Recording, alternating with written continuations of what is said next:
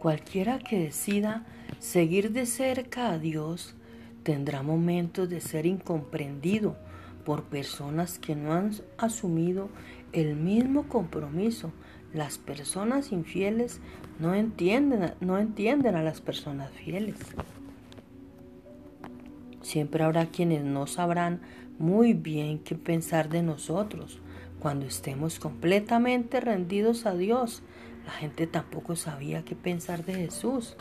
Nadie realmente lo entendió a Él o, o la misión de vida que vino a enseñar, ni siquiera su familia. Cuando no decimos o hacemos lo que otras personas dicen y hacen porque hemos decidido seguir a Dios en lugar del mundo, Podemos ser malinterpretados y rechazados. Duele cuando eso sucede, pero recuerda siempre que Dios nunca te rechaza y eso es lo que realmente importa.